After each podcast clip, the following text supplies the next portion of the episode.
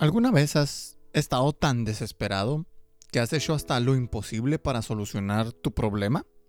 Por ejemplo, a la mayoría le ha pasado, creo yo, al menos una vez, estar en una emergencia médica con algún pariente cercano y tener que sacudir un hospital entero en busca de ayuda. En esos momentos, no importa con qué enfermero o doctor nos encontremos, ¿cierto? Vamos a pedirle y hasta exigirle de sernos posible que venga en nuestra ayuda, en nuestro auxilio. Claro, obviamente me estoy refiriendo a una enfermedad o a una situación grave, una situación en la cual la vergüenza pasa a segundo término y las opiniones de otros no son para nada importantes, porque la situación es crítica. Quien no lo entienda es porque no ha tenido una necesidad tan desesperada, frustrante, como para voltear al revés un vecindario o la sala de urgencias de un hospital para pedir ayuda. Pero los que hemos llegado a tal grado de desesperación y frustración sabemos exactamente que haríamos eso de nuevo o incluso más de estar en nuestras manos tan solo por salir de aquel aprieto. Y digo al revés un vecindario porque a veces nos llega la emergencia o la urgencia a la mitad de la noche en la plena madrugada y resulta que el coche no jala o a veces nos pasa cuando no tenemos auto. Y vamos con el vecino, lo tenemos que despertar y el pobre anda todo greñudo y nos tiene que echar la mano, o al menos nosotros tenemos que rogarle para que lo haga. O cuando llegamos a la sala de urgencias y vemos que nadie se mueve, o pensamos que nadie está ahí para, bueno, pensamos que todos están sin hacer nada y vamos y ah, en nuestra mente queremos hasta estrujarlo, ¿no? Para que nos ayuden. No tanto porque estén sin hacer algo, sino porque nosotros en nuestra angustia pensamos que así lo es. Y una vez que se ha solucionado el problema, el alivio es ah, enorme, enorme. Pues cuando el enfermo que recibe la medicina apropiada y ésta le comienza a hacer efecto, el alivio se ve reflejado en su rostro y hasta en su apetito, porque vemos que de repente ya quieren comer y eso es una de las de algunas señales que muestra un paciente cuando está saliendo de su enfermedad y entonces vemos que valió la pena todo el esfuerzo. Eso es un ejemplo y el más vívido que podemos experimentar en cuanto a la salud. Ha habido otros, ¿no? Cuando andamos ahí preocupados por alguna deuda, cosas así, pero lo que tiene que ver con la salud, ahí sí nos pega fuerte, ¿no? La historia que se relata en el pasaje de hoy es un vivo retrato de todas estas sensaciones que les he descrito, pero que a diferencia de cualquier otro caso, el protagonista en esta ocasión es precisamente la persona que brinda la ayuda. Marcos capítulo 2 versículos del 1 al 12 dice lo siguiente. Algunos días después Jesús volvió a Capernaum en cuanto se supo que estaba en la casa, se juntó mucha gente, de manera que ya no cabía ni aún a la puerta mientras él les predicaba la palabra. Llegaron entonces cuatro hombres que cargaban a un paralítico. Como no podían acercarse a Jesús por causa de la multitud, quitaron parte del techo donde estaba Jesús, hicieron una abertura y por ahí bajaron la camilla en la que estaba acostado el paralítico. Cuando Jesús vio la fe de ellos, le dijo al paralítico, Hijo, tus pecados te son perdonados. Algunos de los escribas que estaban allí sentados se decían a sí mismos, ¿qué es lo que dice este? Está blasfemando. ¿Quién puede perdonar pecados? Nadie sino Dios. Enseguida Jesús se dio cuenta de lo que estaban pensando, así que les preguntó, ¿qué es lo que cavilan en su corazón? ¿Qué es más fácil? ¿Que le diga al paralítico, tus pecados te son perdonados? o que le diga levántate, toma tu camilla y anda. Pues para que ustedes sepan que el Hijo del Hombre tiene autoridad en la tierra para perdonar pecados, éste le dice al paralítico, levántate, toma tu camilla y vete a tu casa. Enseguida el paralítico se levantó, tomó su camilla y salió delante de todos. que se encontraban asombrados y glorificando a Dios al tiempo que decían, nunca, nunca hemos visto algo parecido. Gracias por sintonizarnos el día de hoy. Quien les habla Johnny Rodríguez. La exposición del texto que vamos a, expo eh, que vamos a tratar el día de hoy será de la siguiente manera. Número uno, la desesperación y la determinación con que estos hombres buscaron la ayuda de Jesús. Número 2. Veremos la respuesta del Señor a la necesidad de ellos junto con la desaprobación que mostraron los escribas ante la declaración misma del Señor. Y número 3, cerraremos con la explicación que Cristo les da a sus opositores, que además corresponde al punto central de todo el pasaje y por lo tanto de la sesión del día de hoy. Pasemos entonces a examinar primero lo que nos muestra el capítulo 2, versículos 1 al 4, la desesperación y la determinación de estos hombres que buscaron la ayuda de Jesús. Algunos días después, Jesús volvió a Capernaum. En cuanto se supo que estaba en la casa, se juntó mucha gente de manera que ya no cabía ni aún a la puerta, mientras él les predicaba la palabra. Llegaron entonces cuatro hombres que cargaban a un paralítico. Como no podían acercarse a Jesús por causa de la multitud, quitaron parte del techo donde estaba el Señor, hicieron una abertura y por ahí bajaron la camilla en la que, en la que estaba acostado el paralítico. Como recordarán, el Señor había salido de la ciudad de Capernaum, de la casa de Simón y Andrés, para ir a predicar el Evangelio a las demás aldeas y ciudades de Galilea. Fue en ese viaje en donde se describió en donde se describe más bien la sanidad del, leproso que estudiábamos la semana pasada. Algunos días después de esto, Jesús volvió a Capernaum, a una casa, dice a la casa.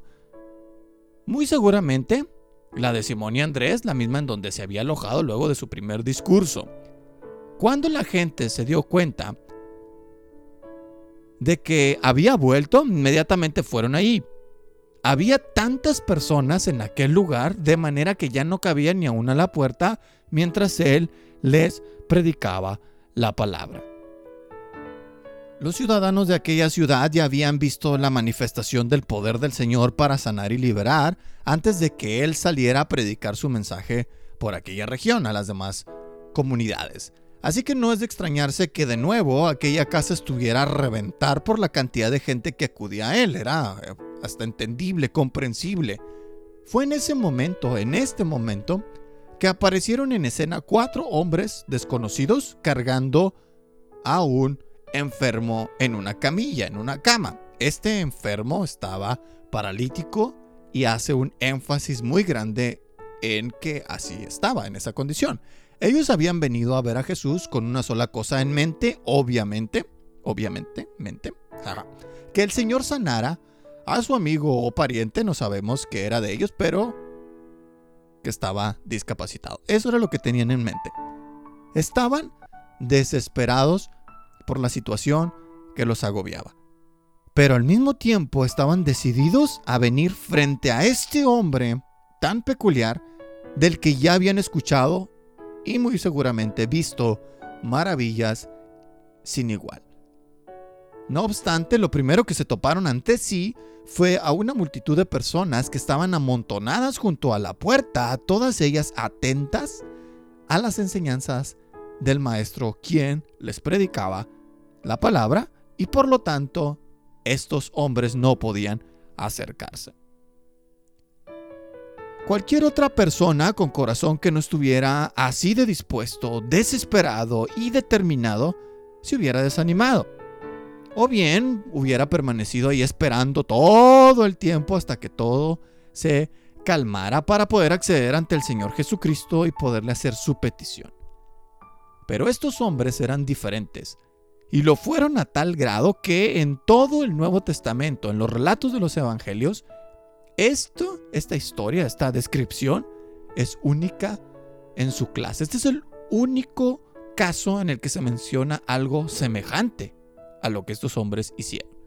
Ellos, como no podían acercarse a Jesús por causa de la multitud, quitaron parte del techo donde estaba Jesús, hicieron una abertura y por ahí bajaron la camilla en la que estaba acostado el paralítico, abrieron el techo de la casa. No pidieron de favor a los que estaban junto a la puerta que les abrieran paso para llegar ante el Señor. Es decir, no hicieron, disculpe Señor, déjenos pasar, mire, pues, por favor, entiéndanos, jeje. Si son tan amables, con permiso, con permiso. No, no dijeron eso. Tampoco llamaron a los dueños del lugar o a los anfitriones para pedir que les ayudaran.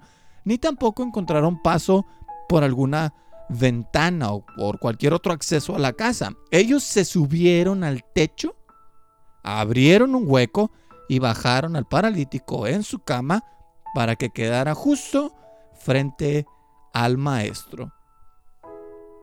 ¿Pueden imaginar la cara de los dueños? Es decir, ¿what? Seguramente estaban atónitos ante tal espectáculo y ante tal atrevimiento, ante tal osadía con que habían actuado aquellos hombres para hacer eso.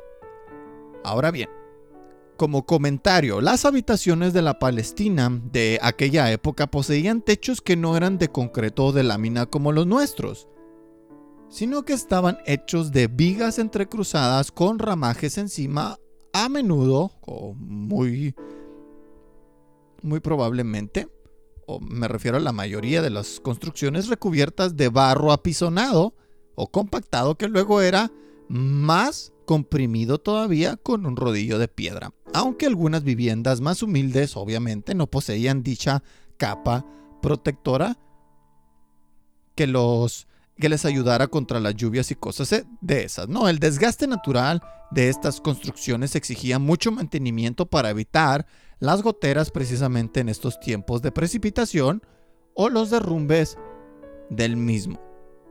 Con todo, sea como fuere el techo de aquel lugar en donde estaba Jesús, estos hombres sacaron lo que tenían a la mano y comenzaron a hacerse camino desde lo alto de la construcción, haciendo, sí amigos, un agujero en el techo y después bajaron a su amigo o pariente como pudieron para que quedara frente a Cristo Jesús. ¡Wow! Impresionante. Eso, damas y caballeros, es fe. Eso es fe. Según algunos maestros de la Biblia, la fe es descrita como un simple acto de creer en Dios o seguir las tradiciones de la iglesia o hacer ciertos ritos extraños como evidencia de la misma, como orar de tal o cual manera, vestir con un estilo u otro, como las faldas y otros así o acá, hablar con determinado lenguaje y comportarse de cierta forma. Sin embargo, la verdadera fe actúa. Y no nada más actúa de manera aleatoria, sino que lo hace siempre en pos de Cristo. Lo busca incesantemente hasta encontrarlo y una vez que lo haya, no lo suelta por nada del mundo. La fe de un hombre lo guía a hacer cosas extrañas, entre comillas, cosas extrañas, según los criterios de este mundo para llegar hasta el maestro, el maestro Jesús.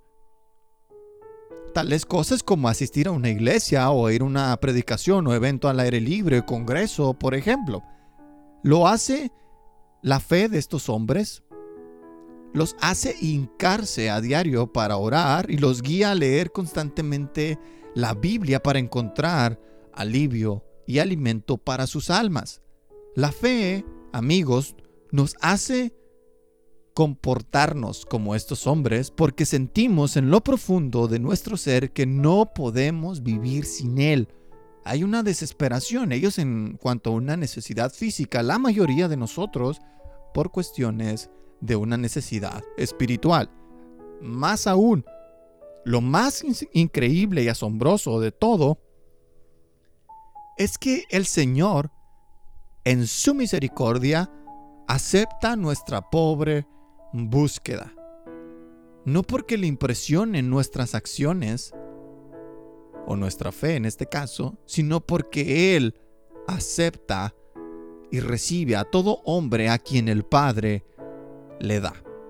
Por cuanto es movido por el precioso Espíritu Santo, como lo dijo el propio Jesús en Juan 6:37. Estoy leyendo la, la traducción al lenguaje actual, que dice, todos los que mi Padre ha elegido para que sean mis seguidores, vendrán a buscarme.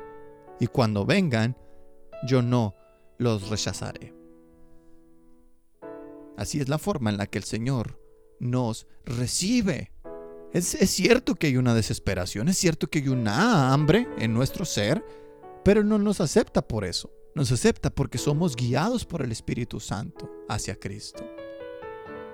Ahora bien, vamos a pasar por favor a los versículos del 5 al 7 para ver la respuesta de Jesús y la correspondiente desaprobación que los escribas presentes en aquella reunión hicieron ante tal respuesta. Cuando Jesús vio la fe de ellos, le dijo al paralítico, Hijo, tus pecados te son perdonados. Algunos de los escribas que estaban allí sentados se decían a sí mismos, ¿qué es lo que dice este? Está blasfemando.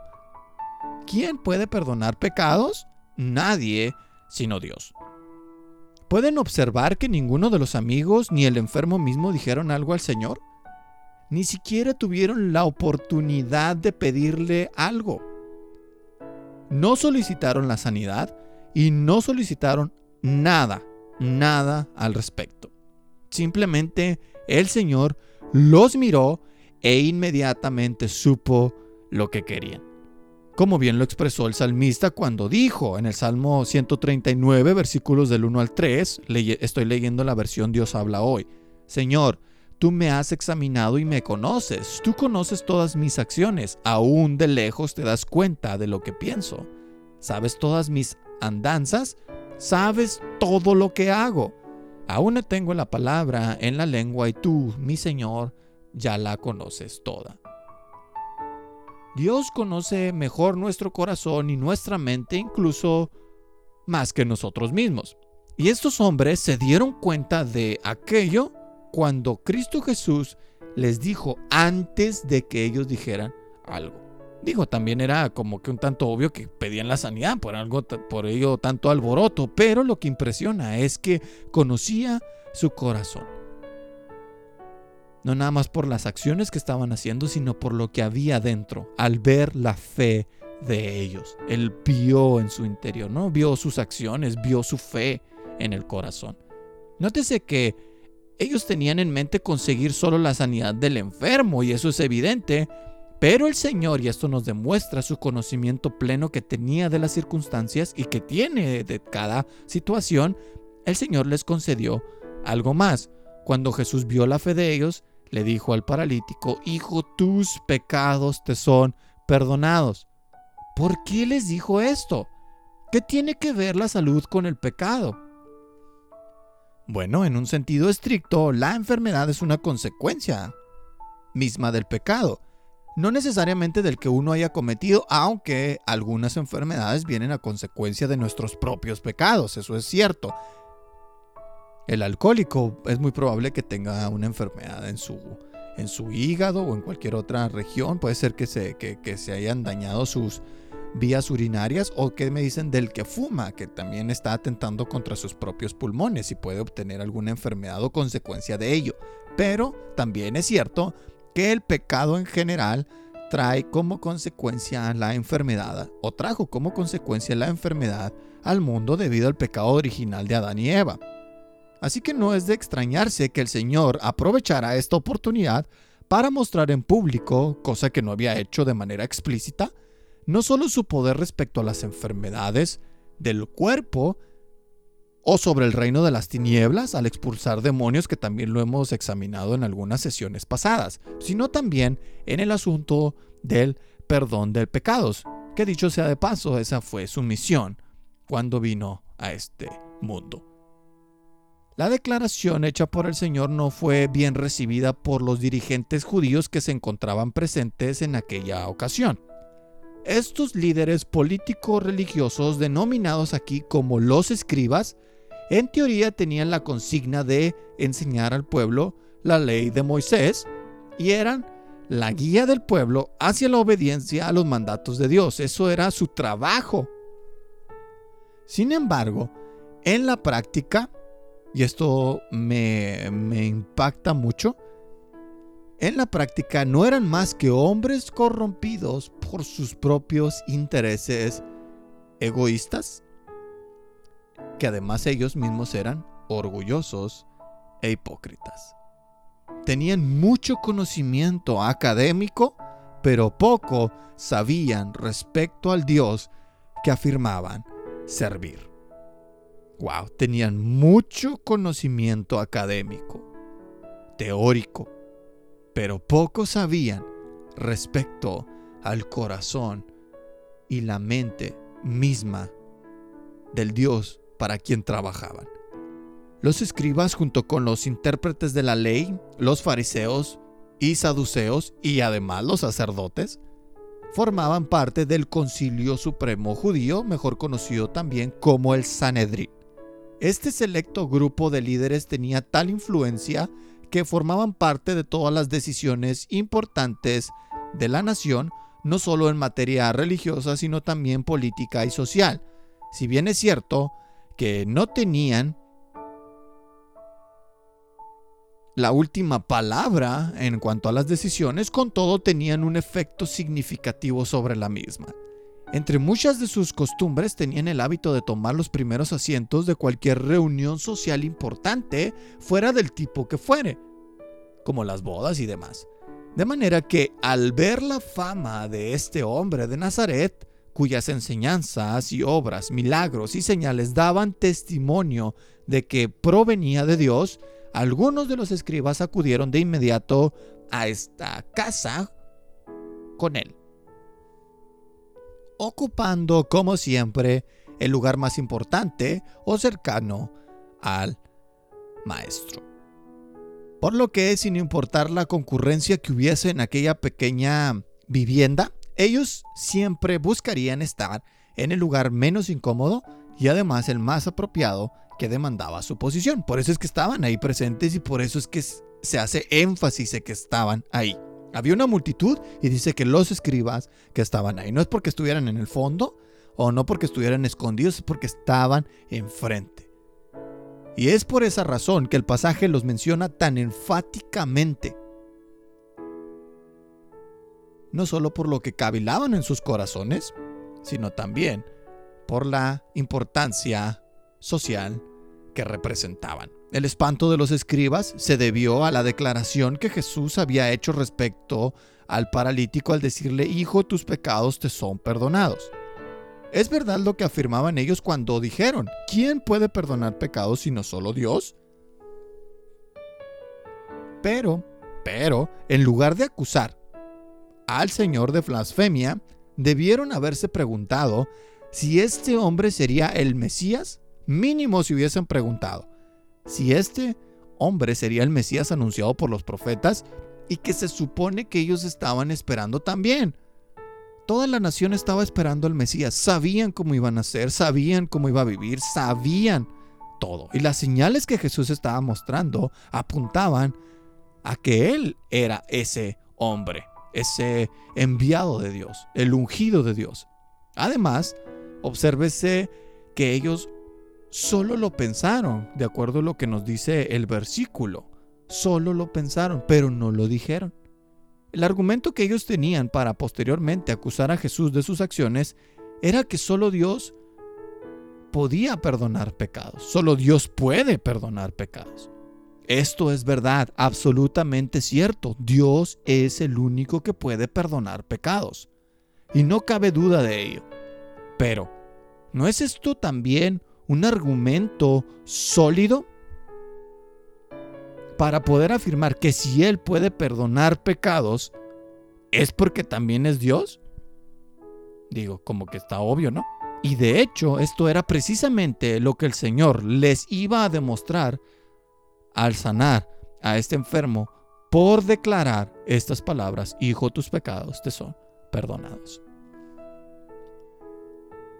Versículos 8 al 12. Vayamos por favor de nuevo al pasaje en los versículos del 8 al 12. Enseguida Jesús se dio cuenta de lo que estaban pensando, así que les preguntó, ¿qué es lo que cavilan en su corazón? ¿Qué es más fácil? que le diga al paralítico, tus pecados te son perdonados, o que le diga, levántate, toma tu camilla y anda? Pues para que ustedes sepan, el Hijo del Hombre tiene autoridad en la tierra para perdonar pecados. Y luego le dice al paralítico, levántate, toma tu camilla y vete a tu casa. Enseguida el paralítico se levantó, tomó su camilla y salió delante de todos que se quedaron asombrados y glorificando a Dios al tiempo que decían, nunca hemos visto algo parecido. Primero observe, obsérvese que Jesús demostró su autoridad como el ser igual a Dios al exhibir los pensamientos más profundos de los escribas. Y como ya se mencionó anteriormente en la cita del Salmo 139, versículos del 1 al 3, donde Dios conoce todo de nosotros, incluso lo más escondido de nuestro propio ser, y que lo mostró cuando Él vio la fe en el corazón de estos hombres, ahí también se demuestra cuando exhibe los, los, pensamientos de los corazones de los escribas. Por lo tanto, al preguntarles qué es lo que cavilan en su corazón, el Señor les estaba mostrando que Él tiene esta misma cualidad de Dios en su propio ser. La omnisciencia, la cual no es otra cosa que el pleno conocimiento que Dios tiene, en este caso Jesús, tiene de todo lo que existe en su creación, incluyendo las profundidades y secretos más guardados. ¿No es esto realmente impresionante? El Señor Jesucristo sabe todo lo que hay en tu corazón, sea bueno o sea malo. Todo está desnudo ante sus ojos y nada hay oculto de su vista. Por lo que no tuvo necesidad de que estos hombres le pidieran algo, pues ya conocía su petición antes de que lo expresaran como tampoco fue necesario que sus opositores le expresaran su desagrado por aquella declaración que había hecho, pues conocía su perverso corazón. Pues Él es Dios, quien todo lo conoce. Él es Dios, quien todo lo conoce. En segundo lugar, véase la tremenda afirmación de Cristo Jesús al decir, pues para que ustedes sepan que el Hijo del Hombre tiene autoridad en la tierra para perdonar pecados. Y luego le dice al paralítico, levántate, toma tu camilla y vete a tu casa. Enseguida, inmediatamente, aquel enfermo se levantó, tomó su camilla y salió de delante de todos, quienes se quedaron asombrados y glorificaban al Dios, al, a Dios, al tiempo que proclamaban, nunca hemos visto algo parecido. Si Dios es el único que puede perdonar pecados y Él también lo puede hacer, y lo demuestra con aquella manifestación de su poder de levantar a este hombre discapacitado de su camilla para que anduviera, entonces, entonces, la única conclusión razonable que se obtiene es que Él también tiene el mismo poder y autoridad que Dios mismo. Y por eso es que Él puede perdonar pecados. Qué manera de demostrar al mundo, a su audiencia, que Él es Dios. En verdad que el Señor Jesucristo es un ser impresionante y glorioso, sublime, sublime y asombroso.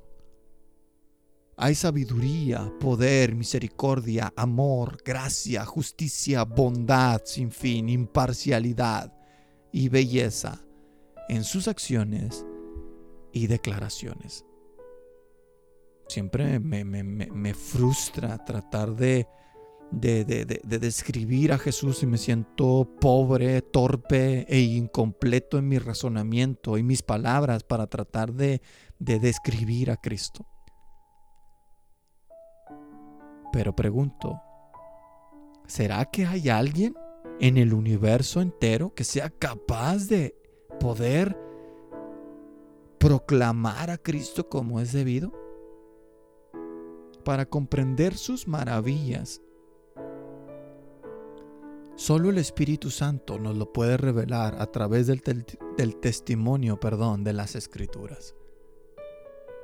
como se ve en Primera de Corintios capítulo 2 versículos del 9 al 10. Estoy leyendo la versión Nueva Traducción Viviente. A eso se refieren las escrituras cuando dicen ningún ojo ha visto, ningún oído ha escuchado, ninguna mente ha imaginado lo que Dios tiene preparado para quienes lo aman. Pero fue a nosotros a quienes Dios reveló esas cosas por medio de su Espíritu, pues su Espíritu investiga todo a fondo o todo lo escudriña y nos muestra los secretos profundos de Dios. Para nosotros pues, es, es fácil comprender a Cristo en un sentido porque el Espíritu Santo nos ilumina la mente a través de la palabra, a través de la Biblia.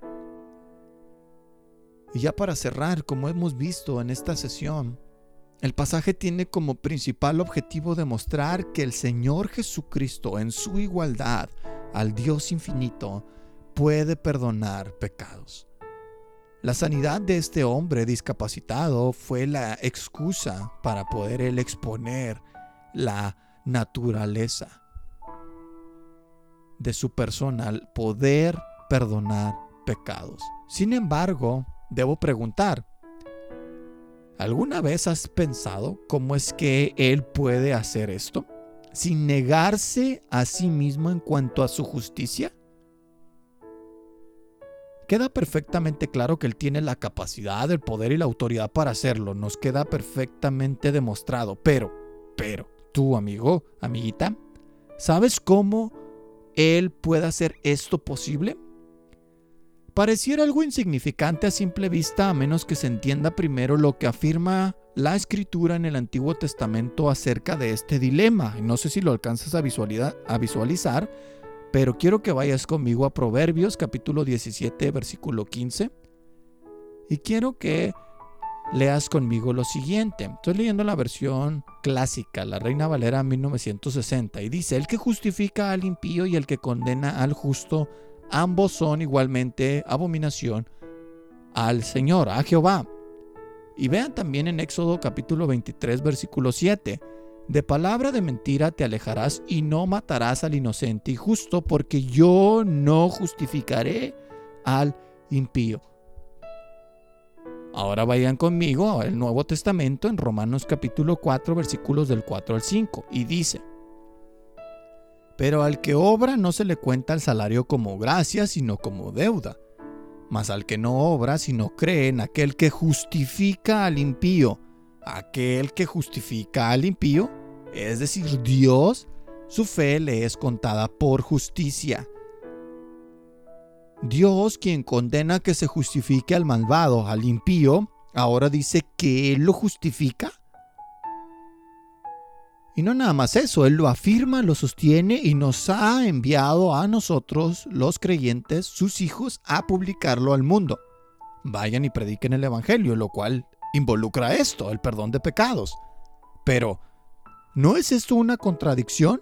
El asunto del perdón de pecados no se trata solo del poder, amigos, que ya demostró el Señor que tiene tal capacidad, sino también de moral, ética y justicia. ¿Acaso Dios ha invalidado todo esto al perdonar pecados nada más porque se le se le ocurre? En ninguna manera. Antes bien, sea Dios veraz y todo hombre mentiroso, como dice la escritura.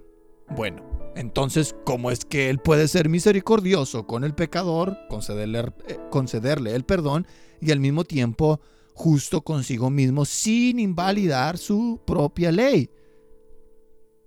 La solución a este dilema que está en Dios, ¿eh?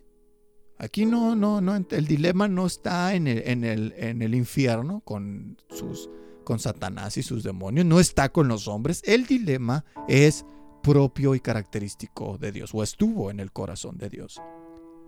¿Cómo perdonar a los hombres que han pecado contra su propia ley? Y la solución a este problema que, por así decirlo, tuvo la mente de Dios, está descrita en 2 Corintios capítulo 5, versículo 21, y en Isaías capítulo 53, versículos del 6 al 11. Al que no conoció pecado, por nosotros lo hizo pecado, para que nosotros fuésemos hechos justicia de Dios en él. Al que no conoció pecado, Dios, en lugar nuestro, a Cristo lo hizo pecado, para que nosotros fuésemos hechos justicia de Dios en él. Todos nosotros nos descarriamos como ovejas, cada cual se apartó por su camino, mas Jehová cargó en él el pecado de todos nosotros. Angustiado él y afligido no abrió su boca. Como cordero fue llevado al matadero y como oveja delante de sus trasquiladores enmudeció y no abrió su boca. Por cárcel y por juicio fue quitado y su, y su generación, ¿quién le contará? Porque él fue cortado de la tierra de los vivientes y por la rebelión de mi pueblo fue herido. Y se dispuso con los impíos su sepultura, mas con los ricos fue en su muerte, aunque nunca hizo maldad ni hubo engaño en su boca. Con todo eso, Dios, Jehová, quiso quebrantarlo. Quiso quebrantarlo, sujetándole a padecimiento, cuando haya puesto su vida en expiación para perdón de pecados por el pecado, verá linaje, vivirá por, por largos días y la voluntad de Jehová será en su mano prosperada. Verá el fruto de la aflicción de su alma y quedará satisfecho. Por su conocimiento justificará mi siervo justo a muchos y llevará las iniquidades de ellos. Dios muestra su amor y compasión, pero también su justicia y su santidad al mismo tiempo en la cruz de Cristo, en el sacrificio de Jesús. Por ningún otro medio o método habría sido posible el hecho de que Dios nos perdone nuestras muchas maldades, por muy buenas intenciones que hubiese. La única forma es que una vida justa y perfecta como la del Señor Jesucristo, fuese puesta en nuestro lugar. Pues sin derramamiento de sangre no se hace remisión o perdón de pecados, según lo muestra Hebreos capítulo 9, versículo 22.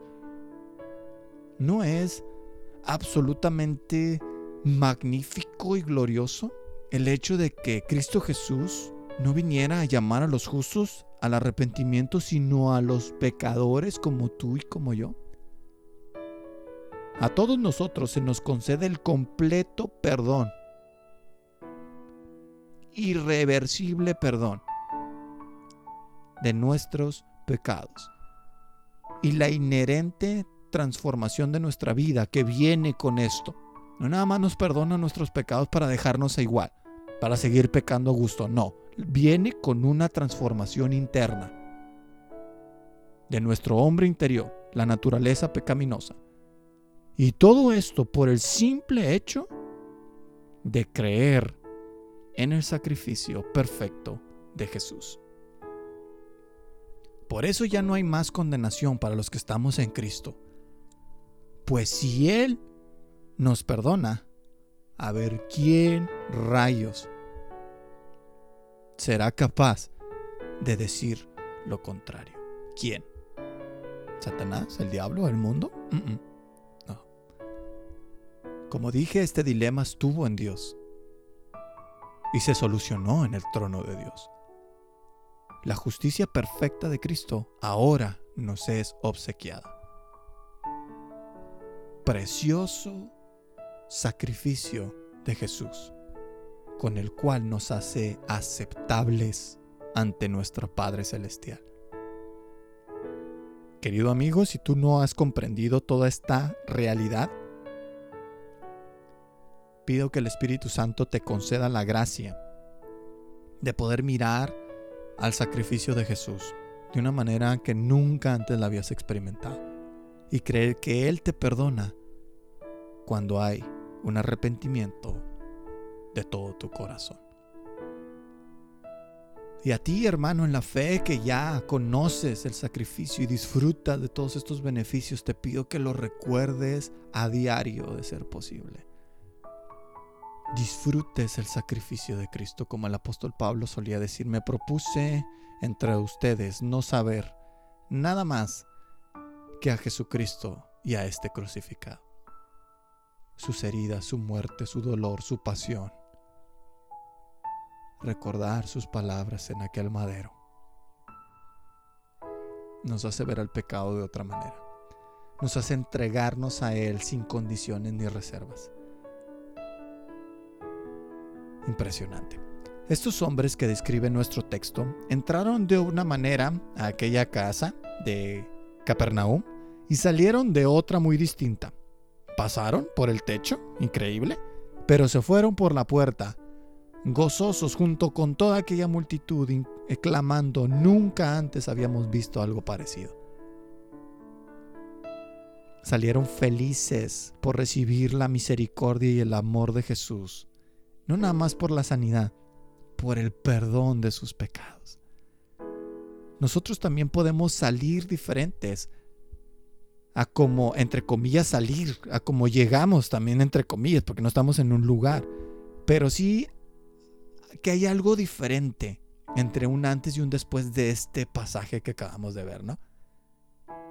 Si tan solo escuchamos una vez más, una vez más, las palabras de Jesús diciéndote a ti y a mí, tus pecados te son perdonados.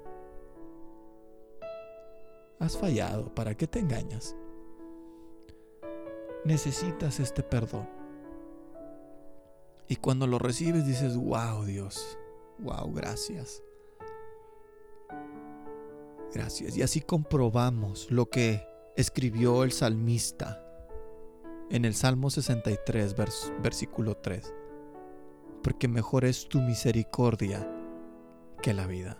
Mis labios te, te alabarán. Y en el Salmo 32, uno bienaventurado a quien Dios no inculpa de pecado. Bienaventurado ese hombre, feliz, bendecido es ese hombre, o esa mujer, o ese niño, o ese joven, esa señorita a quien Dios le dice, te perdono. Anda y no peques más. Vamos a orar. Padre, gracias porque no tenemos forma de pagarte el regalo del perdón de pecados que nos diste en Cristo Jesús. De tal manera amaste al mundo, a nosotros, que nos diste a Cristo Jesús para que al creer en Él no nos perdiéramos para siempre, sino tuviéramos la vida eterna. El acceso para siempre ante tu trono de gracia, entre las moradas eternas, en donde nos espera un lugar para pasarlo para siempre contigo. Gracias porque en Cristo Jesús tú eres justo también en perdonarnos porque su justicia nos es regalada a nosotros, así como tú cargaste en Él nuestro pecado. Gracias, amado Jesús, por entregar tu vida. Nunca sabremos el costo total que tuviste que pagar. El sufrimiento que tuviste por nuestra alma es inimaginable, porque era el equivalente de nuestro infierno en tu cuerpo sufrir nuestro infierno en carne propia. Solo podemos imaginarlo y solamente el Espíritu Santo es capaz de impregnarnos poco a poco y cada vez más de esa imagen gloriosa de la cruz. Te pido que bendigas a cada uno de mis hermanos, de mis amigos, a todos los que escuchan este audio. Te pido que les des la dicha de experimentar tu perdón cómo ellos pueden ser transformados con tu poder para alabanza de la gloria de tu gracia. Te lo pido, mi amado Señor, cambia las vidas de los que se acercan a ti en sincero arrepentimiento. Amén.